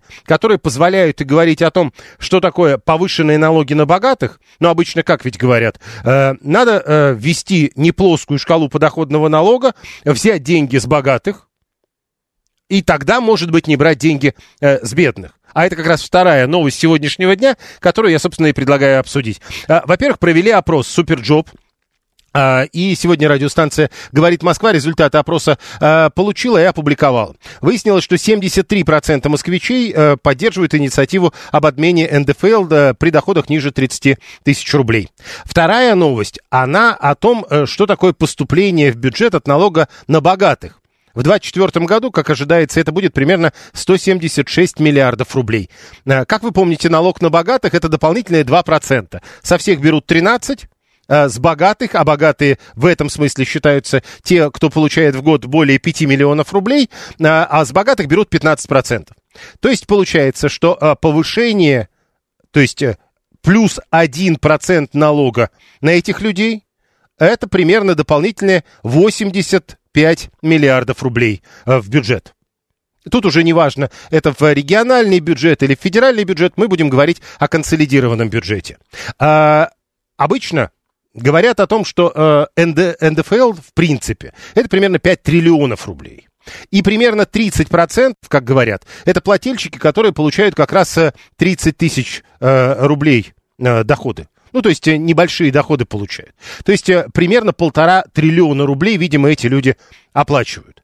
То есть для того, чтобы э, как-то освободить бедных, э, те, которые получают э, 30 тысяч рублей и меньше, от налога на доходы физических лиц, которые в итоге выплачивают в бюджет триллион рублей или чуть больше. Но, соответственно, как вы понимаете, нужно 15-20% дополнительных взять с, богатых которые получают от 5 миллионов рублей в год. Дополнительные 20%, как вы понимаете, это уже 35% ставка находа, э, налога на, по, соответственно, на подоходного налога. Вот так. Налога на доходы физических лиц. Э, как вы понимаете, э, вот так надо работать. И это правильная история. А главное, давайте проведем наше голосование. 73% поддерживают инициативу ЛДПР об отмене НДФЛ для тех, у кого доходы меньше 30%. А вы? Э, 134 21, сегодня будем по телефону голосовать. 134 21 35, да, поддерживаю. 134 21 36, нет, не поддерживаю. Э, Ну, то есть, э, э, ведь если вы э, забрали деньги откуда-то из бюджета, они должны появиться из какого-то другого источника. Очевидно, от богатых. Ну, следовательно, богатых надо обложить э, налогом там примерно в 35%.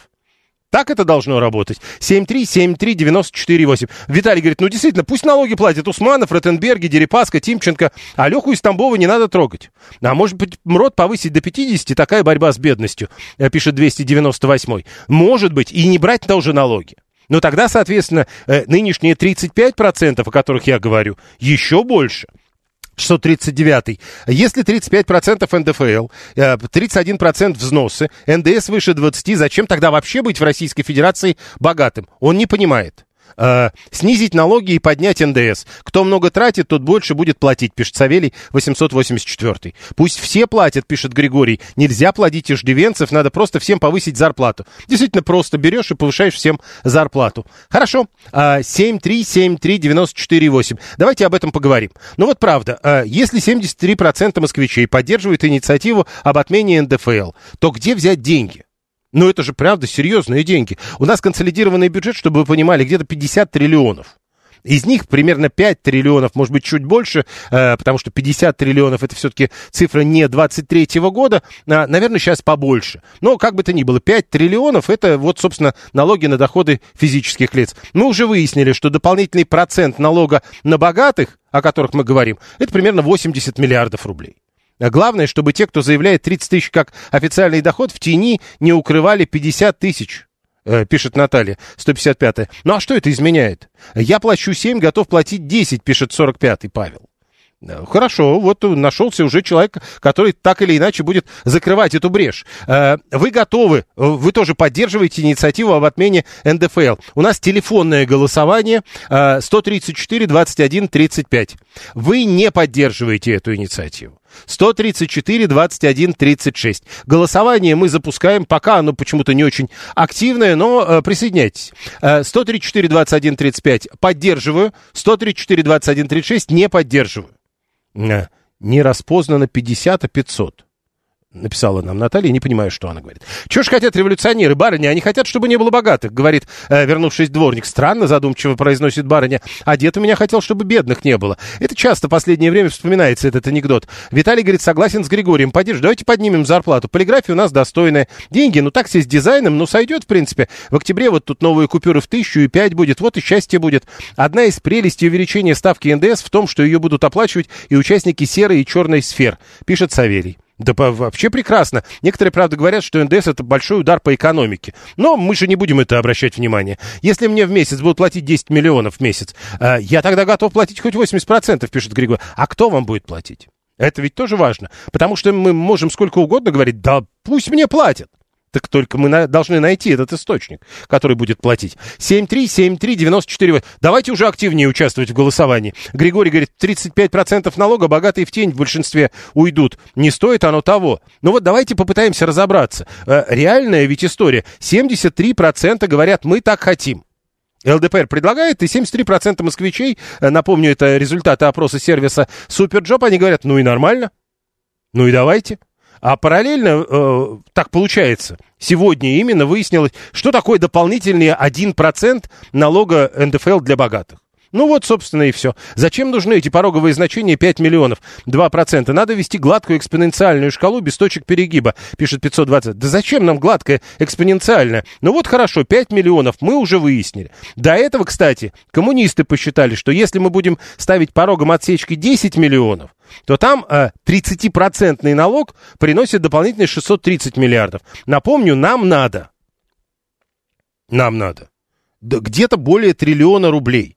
То есть даже 30% будет не хватать. Все равно на налоги, пишет Константин, я их не вижу, не чувствую. Это для финансистов и экономистов. Хорошо Константину, кстати, вот молодец какой. Не видит и не чувствует ни результатов, того, что он платит, ни результатов того, что у него меньше денег. Алла говорит, никого не надо освобождать от налогов, надо для приличных доходов ввести повышенную ставку, например, со 100 тысяч плюс 2%. Можно брать на 2% больше, с 200 тысяч 5% и так далее. Вот видите, Алла, но мы, э, напомню, в этой же аудитории голосовали, и как-то вот большинство людей полагают, что 100 или 200 тысяч это не тот случай, когда надо вводить повышенную ставку. Э, 134, 21, 35. Голосование продолжается. Вы поддерживаете инициативу об отмене НДФЛ при доходах ниже 30 тысяч. Вы не поддерживаете 134, 21, 36. Э, И по телефону присоединяйтесь. 7373948. 639 говорит, ну давайте, раз уж мы так заговорили, давайте просто напечатаем сколько угодно рублей. Ведь у нас рубль обеспечен трудом россиян. Не то что грязная зеленая бумажка. В Венесуэле же получилось, и Веймарской Германии в свое время отлично вышло. Интересно, ну, мне кажется, что это как бы вот такой вот иронический комментарий. Отменить это как-то радикально, вот уменьшить нужно, но так, чтобы на богатых не пришлось э, 30 плюс процентов вешать, чтобы компенсировать поступление в бюджет. Это как? Ну вот тоже интересная история. То есть, значит, мы не готовы отменить, потому что, ну, мы вроде как не получается у нас 35%, да, с богатых? Или как? А можно же, наверное, где-то в другом месте взять деньги, да, прошу? Алло. Алло, добрый вечер, Евгений. Да, прошу, Евгений. Москва. Э, Очень важно, чтобы не получилось, что это была бы еще одна льгота и поддержка для тех людей, которые находятся в серой экономической зоне. То есть сейчас очень много льгот существует, которыми они пользуются, получают черную зарплату. И это будет очередная история. Это будет очень плохо. Ну, хорошо. Э, Владимир говорит, э, э, во Франции 47% для богатых, надо как во Франции. Ну, вот я говорю, а нам надо как во Франции для чего, Владимир? Мы только что договорились, ну, как мне кажется, цифры это просто показывают, у нас не так много богатых, чтобы заменить выпадающие деньги, если мы освободим от налога бедных. Как-то так ведь получается. И тогда а, 47 для чего? Заменить все равно не получится. Слушаем вас, здравствуйте. Да. Эфир. Давайте. Знаете, мне кажется, сейчас самое время для, так сказать, повышения налогов для богатых, потому что деваться и некуда. Сейчас себе дороже будет куда-то за границу что-то уводить, что-то делать. Уже там попались люди. А по поводу бедных платить, не платить, ну, до 30 тысяч, я думаю, тоже неправильно. Потом военные у нас налоги платят, это тоже вообще неправильно, я считаю. Как военный. Не, подождите, все это прекрасно, а, а деньги где? Где та тумбочка? Деньги, вы знаете, если 70%, наверное, от уровня полковника взять силовиков и чиновников от муниципалитетов, там процентов 70 не сможет объяснить, откуда у них деньги. Слушайте, Ну, а, а как, э, как вот, ну вот это прекрасно, конечно, ну возьмите. Вот в том-то и дело, что с народу взять проще. Нет, Чем- почему? На, они, с них тоже берут деньги. Дальше-то что?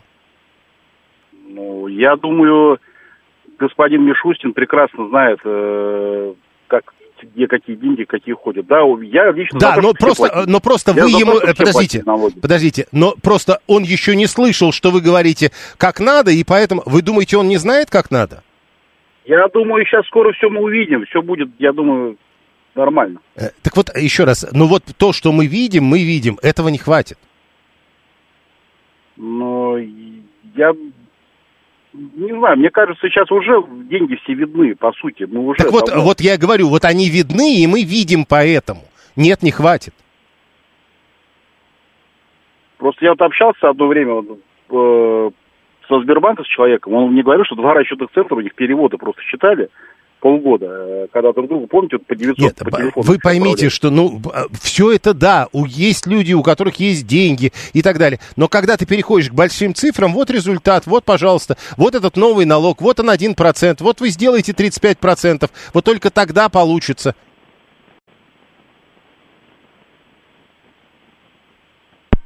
И ушел. 7373948. А надо. Хорошо. Принято. 7-3, а вот во Франции радужные флаги и парады трансформаторов. А еще там вырождаются французы. А, Вы этого хотите, что ли? Владимир говорит, у нас много богатых, вывозят под вместе 200 миллиардов долларов в год, а это при 7 47% будет 100 миллиардов долларов или 10 триллионов рублей. А с чего вы решили, что э, вот э, эти выво- выводимые деньги, э, э, еще раз, это ваши цифры, откуда вы знаете, что это вот много? Я говорю, вот цифры того, как люди платят налоги, и мы же знаем, да, что последнее время за налогами присматривают внимательнее. Так вот, цифры, как они платят, мы видим. То, что вы говорите, ну, это какие-то придумки. Вот результаты. Э, и главное, выводимые деньги – это не факт, что доход. Надо сделать для бедных 3% налог, и увидите, что полстраны выйдет из тени. Уверен, 291. А зачем они будут выходить из тени? У них, в общем, сейчас каждый может сделаться самозанятым или индивидуальным предпринимателем, а это 3 или 4 или 6 процентов. И что мы видим, как полстраны выходит из тени? Э, с иностранных специалистов надо брать. Процент в пользу государства с каждого денежного перевода в страны бывшего Советского Союза. 226. А там триллионы будут? Там нет триллионов. Это тоже, в общем, открытые цифры. Вы как-то упускаете, пишет Иван, что Налог на доходы физических лиц – это инструмент социальной справедливости. Игнорируя разницу дохода и налогообложения, государство просто плюет на справедливость. Для малых доходов должен быть сниженный налог, при высоких – повышенный. От 5 до 35, отдельно на сверхдоход 50%. А, только вот одно, а, вы как-то упускаете, Иван, а где написано, что вот эти цифры, они и есть правила? Или это, то есть, потому что так вы считаете? Тоже хорошая история. Боб говорит, если продать яхты, заработанные честным трудом, будет примерно 50 миллиардов долларов. Ну хорошо, и что? И надо обкладывать их дополнительным налогом или как? Э, все-таки э, у нас голосование, оно очень неактивное почему-то. Давайте все-таки поактивнее проголосуем. 134, 21, 35. Э, если вы поддерживаете инициативу об отмене НДФЛ для бедных. Бедные в данном случае те, у кого доход менее 30 тысяч. Если вы не поддерживаете эту инициативу, тогда 134, 21, 36. Если все будет продолжаться так, как сейчас идет у нас с голосованием, ну, мы не будем признавать его результаты. 7-3, 7-3, э, нормально, Алла. Они считают, что 100-200 тысяч это мало, мало ли что они считают. Алла, понимаете, какая штука? Э, их больше, чем вас. Вот же какая проблема. Э, мы ж, мы ж голосование проводили в этой аудитории. И получалось так, что вот тех, кто так думает, больше, чем тех, кто думает так, как вы. 7373948. Э, Прошу вас. Здравствуйте. Э, добрый вечер. Ага. Вы знаете, мне кажется, начать надо, во-первых, с аудита тех людей, которые вдруг неожиданно разбогатели чудесным образом. Неожиданно И когда? Обратить, в 90-е годы. А, и все-таки... обратить внимание обратить внимание на тех, кто ограбил собственную мать. Понимаете, эти люди ограбили свою мать, родину. И они должны ответить за это. Это во-первых. А, подождите, э, подождите, подождите. Не-не-не, вот эта вот история. Вот надо, э, то есть э, их раньше, ну, ведь их наверняка проверяли, э, значит, а э, как бы раньше это считалось законным, а теперь вы говорите, нет, это незаконно. Ну, почему незаконно? Ну, потому. Э, аудит проводим, вся законность, все по закону. Так, а вы все думаете, а вы думаете, ясно. а вы думаете, не проводили? Нет, ну почему не провести еще, если человек... Так, а если проводили и уже все было нормально, а вы говорите, мы проведем и будет ненормально?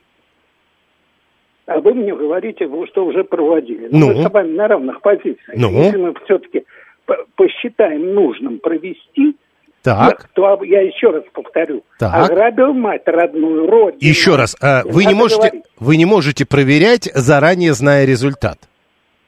Нет, почему? Ну, потому что... Почему, не знаю, зная результат. Есть определенные, так сказать, должности, есть определенные люди, Но которые, еще раз, э, это, это- говоря... Смотрите, нам нужно Да, да. триллион в год. Вот сейчас у нас... э, Я уверен, что если мы э, Мгм. заставим вернуть наворованные деньги, наворованные, да, которых Мгм. постоянно в газетах, вот вчера было в газете, понимаете, почему они не, не должны возвращать? Не-не-не, а Понимаете? поч- какая связь э, с подоходным налогом, я не очень понимаю, потому что этот триллион нам надо будет брать каждый год. Или вы каждый год будете пересматривать условия того, что было 30 лет назад? Я уже даже про срок давности не говорю. 7373948. Не работает голосование через приложение, оказывается. Вот еще какая проблема. Ну что ж, извините, но э, у нас другого-то голосования сегодня нет. Ну, значит, получается, не работает, так и не работает. Если еще кто-то напишет сейчас нам, э, давайте, э, потому что действительно очень мало голосующих, а я уверен, что вы хотели бы проголосовать. 134 21 35, если вы поддерживаете инициативу об отмене НДФЛ для доходов ниже 30 тысяч рублей, и 134 21 36, если вы не поддерживаете. Ну, хорошо.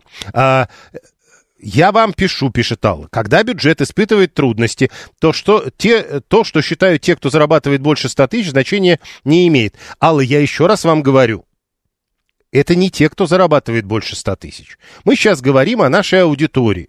Мы проводили голосование, и в этом голосовании достаточно четко было выражено общее мнение. А оно отличается от вашего. И там не было сказано, что они зарабатывают больше 100 тысяч. И э, поэтому мы не можем говорить, что значение мнения большинства не имеет. Э, в 1917 году те, кто себя величают коммунистами, унизили своего отца Отечества, напоминает предыдущему слушателю Виталий 618, избили, побои были, ограбили. И что тогда?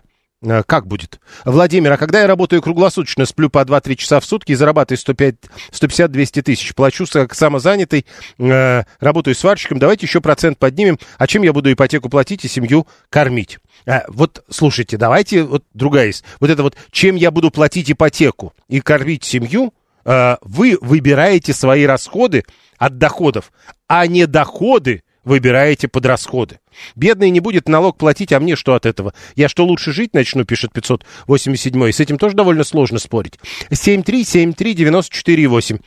Да, Елена э, пишет, но ИП на договорных основах э, с юрлицами, это же неплохой способ для юрлица сэкономить на налогах, заплатить ему за оказанные услуги, ИПшник заплатит 6%, снимет со своего счета наличку, благо ограничений нет и откатит работодателю. Вот вам, собственно, и схема. И что? Но мы как раз говорим ведь о другом. Мы говорим о необходимости отмены НДФЛ для тех, у кого ниже. Или вы полагаете, что надо запретить ИПшников, но тогда опять же, мы же видим, что тут огромные деньги.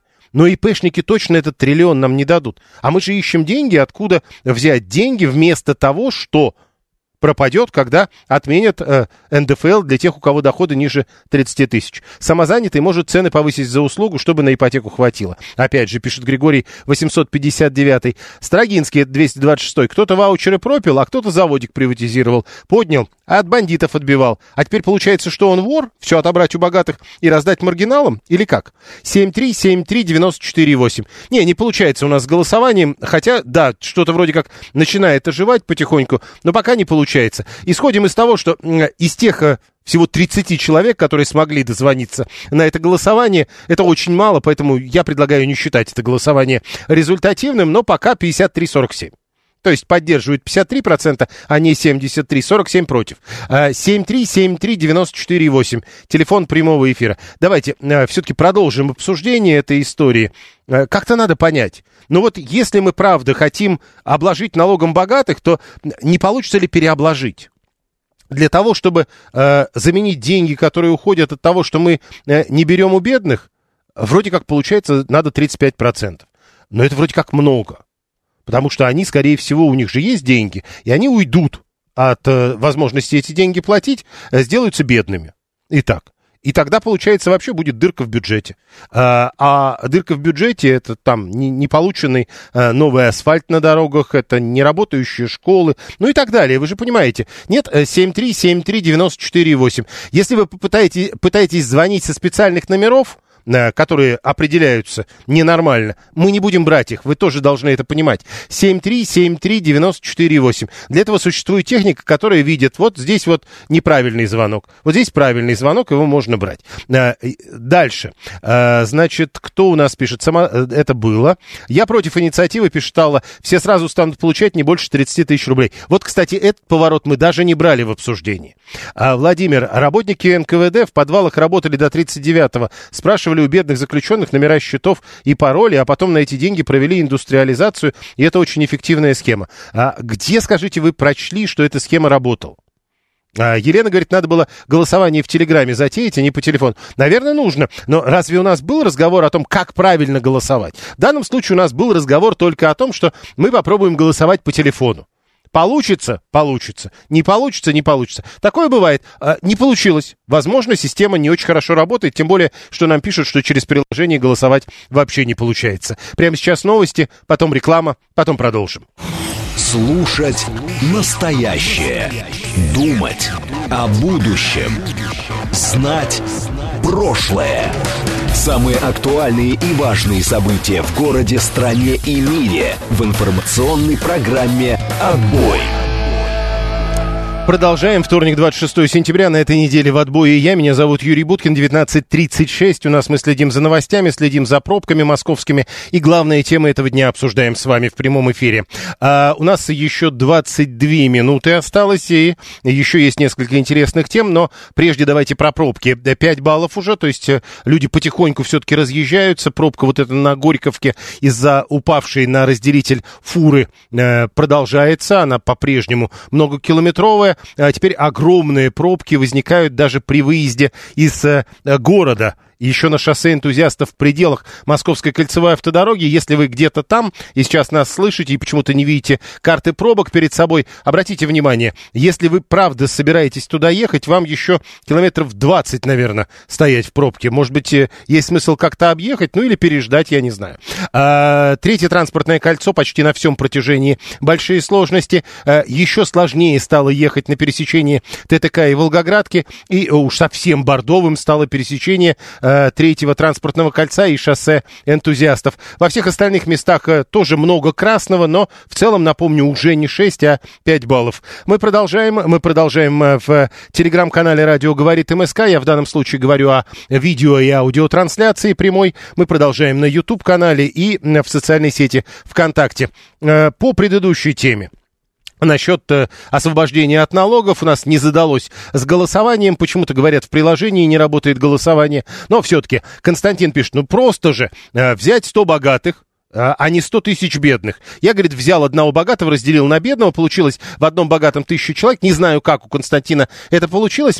Я-то то же самое примерно сделал, э, когда готовился к этой программе, но просто взял вот то, что... И, кстати, вот у нас невозможно найти таких прямых источников. Ну вот, например, э, взять бы где-то и узнать, вот люди, у которых доходы ниже 30 тысяч рублей, платят столько-то в консолидированный бюджет, э, там, допустим, триллион триста миллиардов мы бы тогда знали. Нет, так не получается. Э, где-то отрывочно можно найти информацию о том, что, к примеру, такие люди платят до 30% э, подоходного налога. Общая сумма подоходного налога в другом месте находим, это примерно 5 триллионов рублей. Ну, а вторую историю про богатых, это легко. Это как раз сегодня в новостях поступления в бюджет от налога на богатых ожидаются в районе 177 миллиардов рублей. То есть мы понимаем, что один дополнительный процент налога на богатых, это примерно, э, что, 88, да, если правильно поделить, примерно 88 миллиардов рублей. И если нам надо, к примеру, полтора триллиона где-то взять, если мы освобождаем от э, э, налогов людей, у которых доходы ниже 30 тысяч рублей, если нам полтора триллиона нужно, то легко посчитать. Полтора триллиона э, делим на 88 миллиардов и видим, сколько процентов э, дополнительного налога надо э, возложить на людей, чьи доходы по нынешним временам богатыми считаются те, у кого доходы выше 5 миллионов рублей в год, то вот мы тогда эти проценты и получаем. Получается то ли 30, то ли 35 процентов, ну, в общем, довольно много. Сильно больше, чем нынешние 15. А главное, э, э, уровень отсечки 5 миллионов рублей в год. Это не очень большой. Наши слушатели, напомню, говорили о том, что с их точки зрения уровень отсечки должен быть намного выше. Хотя бы миллионов 10. 7373948, телефон прямого эфира. У нас есть еще одна тема, которую я хотел бы на самом деле, э, да, Константин решил рассказать. Э, он берет богатого, делит на бедного. Ну и хорошо, вот а сколько... А почему вы решили, что вот таких богатых, как директор Лукойла с годовой зарплатой в 3,8 миллиона долларов, я не знаю, откуда у вас эти цифры. Но вы предполагаете, что она такая. Хорошо. А, так вот, э, откуда вы это взяли, я не понимаю. Почему вы решили, что э, это все работает именно так? Я так беру из бюджета. Не откуда-то, а из бюджета. Вот в бюджете столько-то денег. 7373948. Э, То есть уже посчитали. Григорий говорит, давайте все. Э, бедные будут всегда. Только один бедный живет в двушке в Кузьминках, другой бедный под мостом в Бомбее. Ну, а третий бедный, я бы сказал, живет, к примеру, где-нибудь в Германии. Это тоже бедный, но э, его бедность кажется человеку в Бомбее абсолютным богатством. Тоже понятно. Э, еще одно. Э, сегодня в а, представила результаты опроса об отношении россиян к иностранным агентам.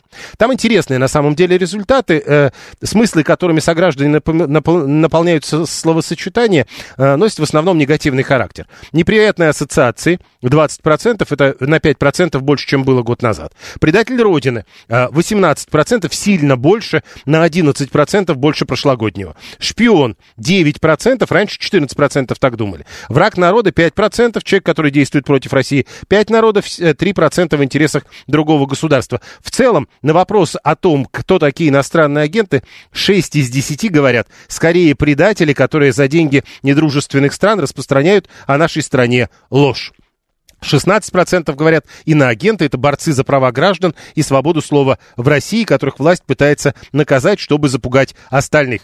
Но там еще интересная история, интересный поворот. Если э, людей потом спрашивал в ЦИОМ, напомню, это специальный правильный социологический опрос. Так вот, э, э, значит, смотрите.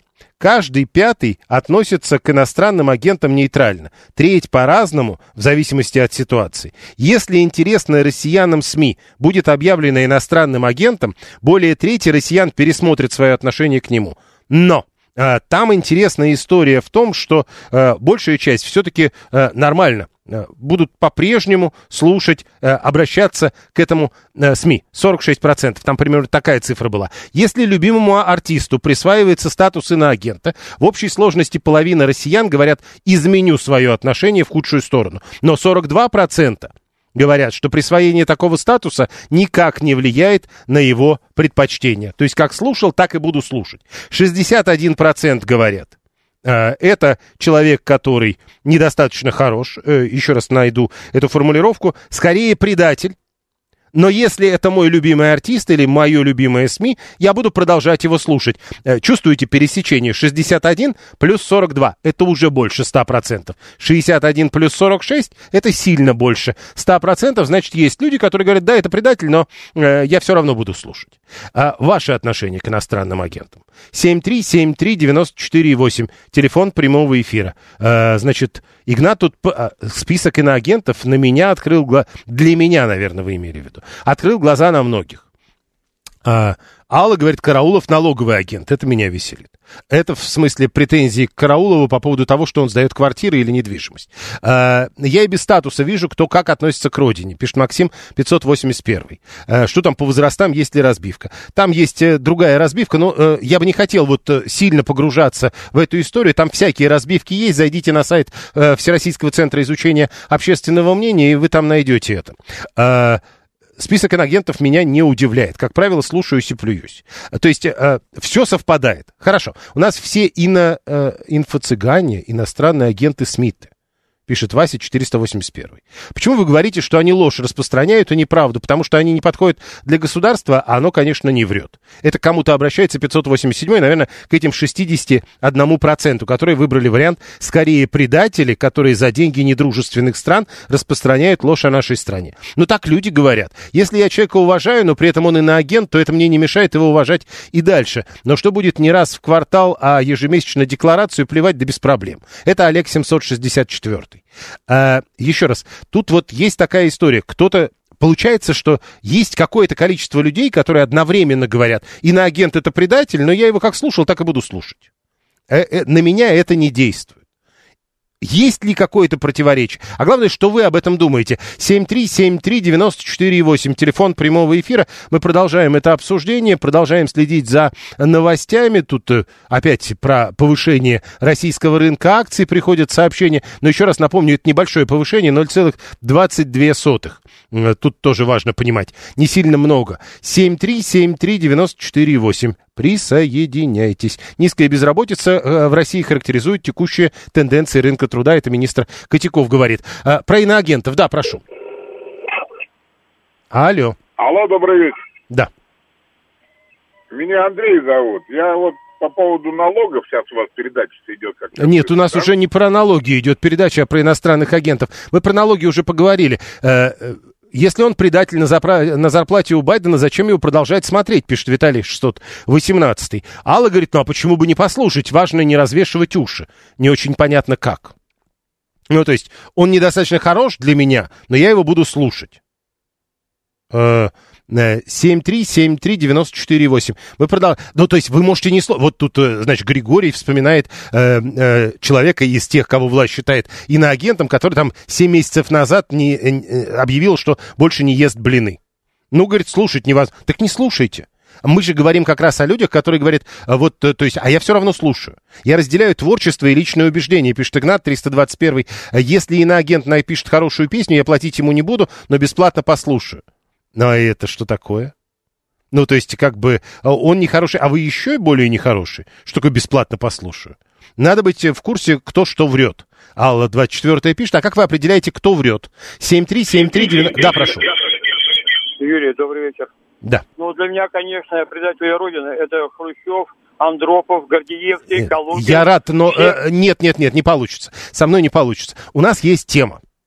Э, Если бы Хрущева объявили иностранным агентом, тогда бы мы, конечно, с удовольствием поговорили с вами и о нем. Слушаем вас, здравствуйте.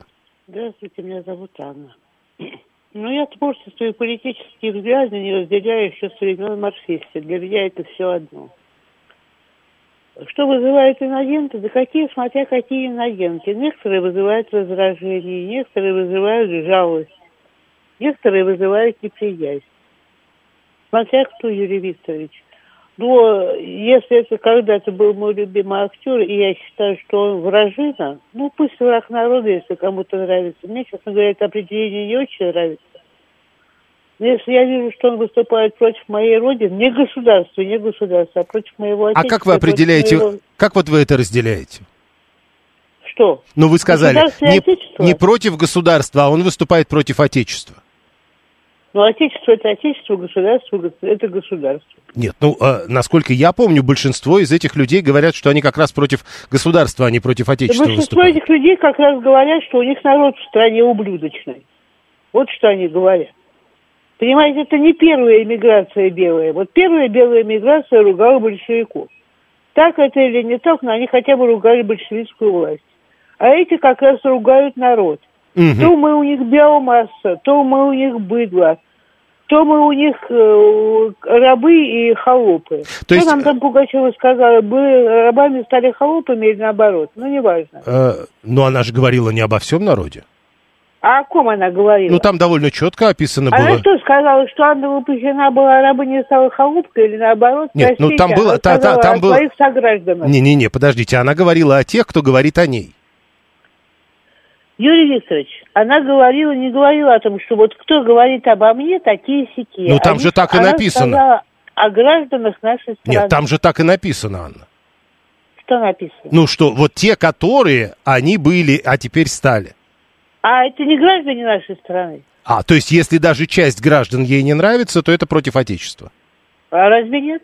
Понял. Хорошо. Э, э, Но она же тоже гражданка Российской Федерации, с другой стороны. Тогда и вы тоже нехороши. Э, м, Многие иноагенты выдают себя за интеллектуалов, но по большей части это хайпажоры, уверен. 24-й. э, Это как с Европой и Америкой. Там геи, радужные флаги, Коран сжигают. Но почему бы там не владеть недвижимостью? Э, Не понял. Мыши кололись, но продолжали есть кактус. Это Виталий пишет. Если... э, Нет, давайте вот о конкретных людях все. Вот закончим на этом примере. Э, Значит, а если иноагент лучший новостник в Ютубе, я вот так вот без фамилии буду говорить, 764 пишет, то как его статус иноагента мешает им восхищаться?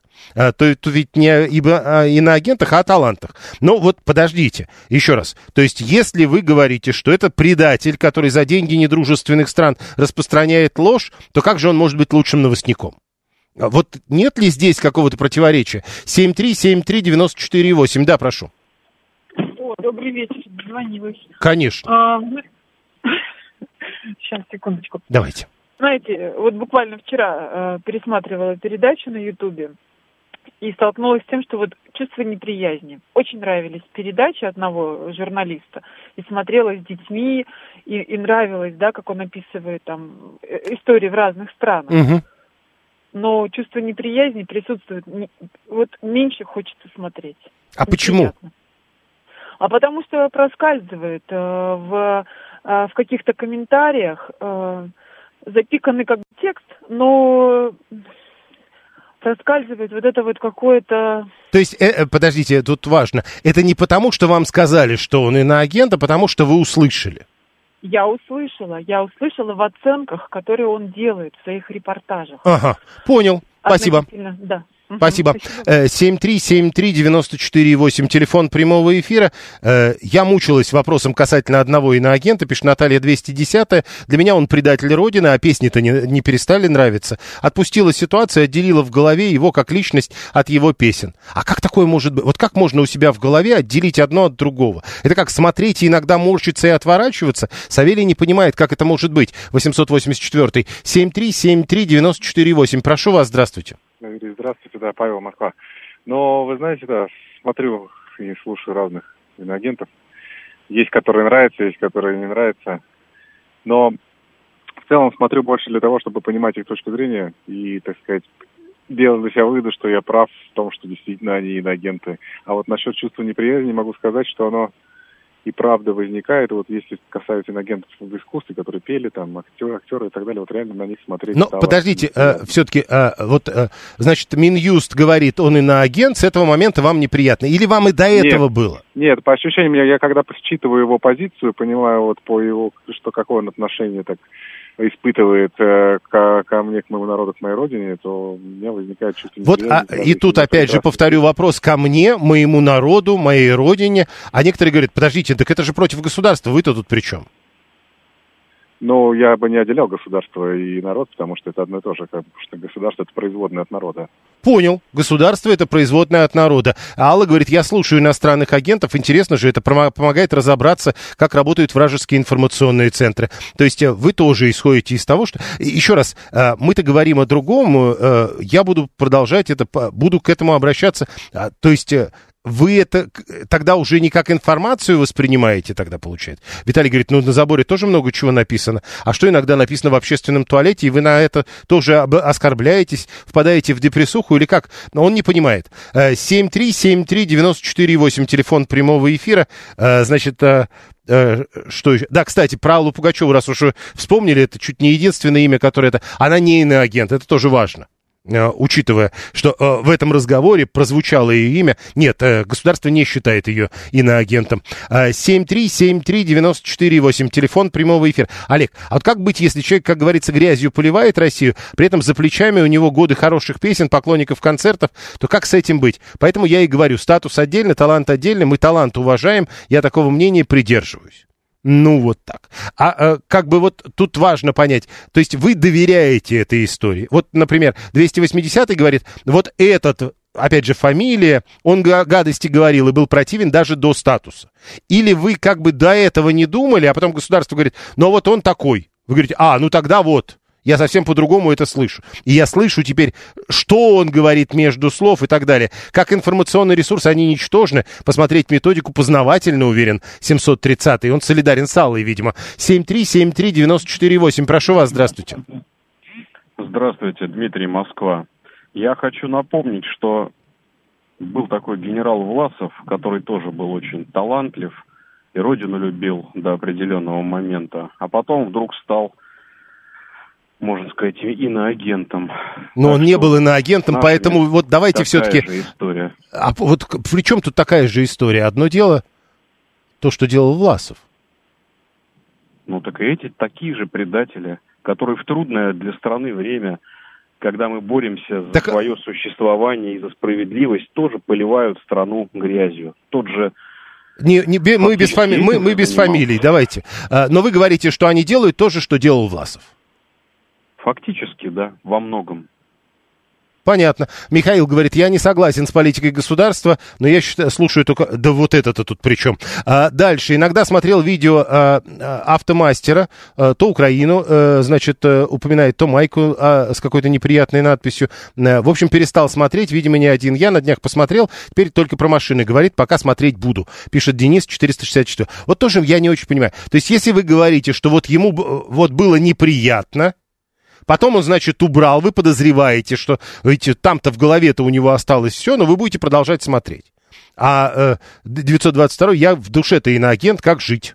Не понимает. Но это вот другая история. Мы сейчас про то, кто что думает и слушает. Это опрос, позиция посмотреть ради интереса и при этом декларировать, что они нам не интересны. Это же натурально. Вы должны это понимать, пишет Виталий. Это я бежал 100 километров, чтобы сказать, как вы мне противны.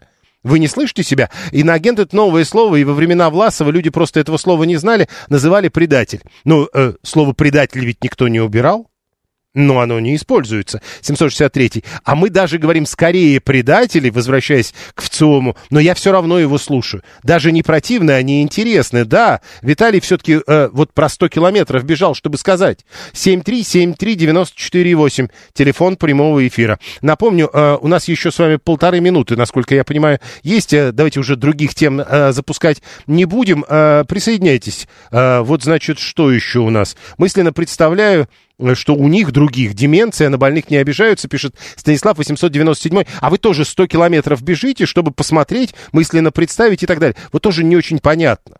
А, значит, мысленно представить. То есть вы думаете о них беспрерывно. Зачем? 7373948. Да. Добрый вечер. На последний звонок. Умница, красавица у нас актриса была, детей спасала. Никак она у меня не вяжется с э, иноагентом и с врагом народа. А ну, вам говорят, что это так. Я, у меня не вяжется. Вот как-то мне не сумели так вот. Где она, в каком месте стала врагом народа, я не уловил. Я думаю, многие так думают, как я.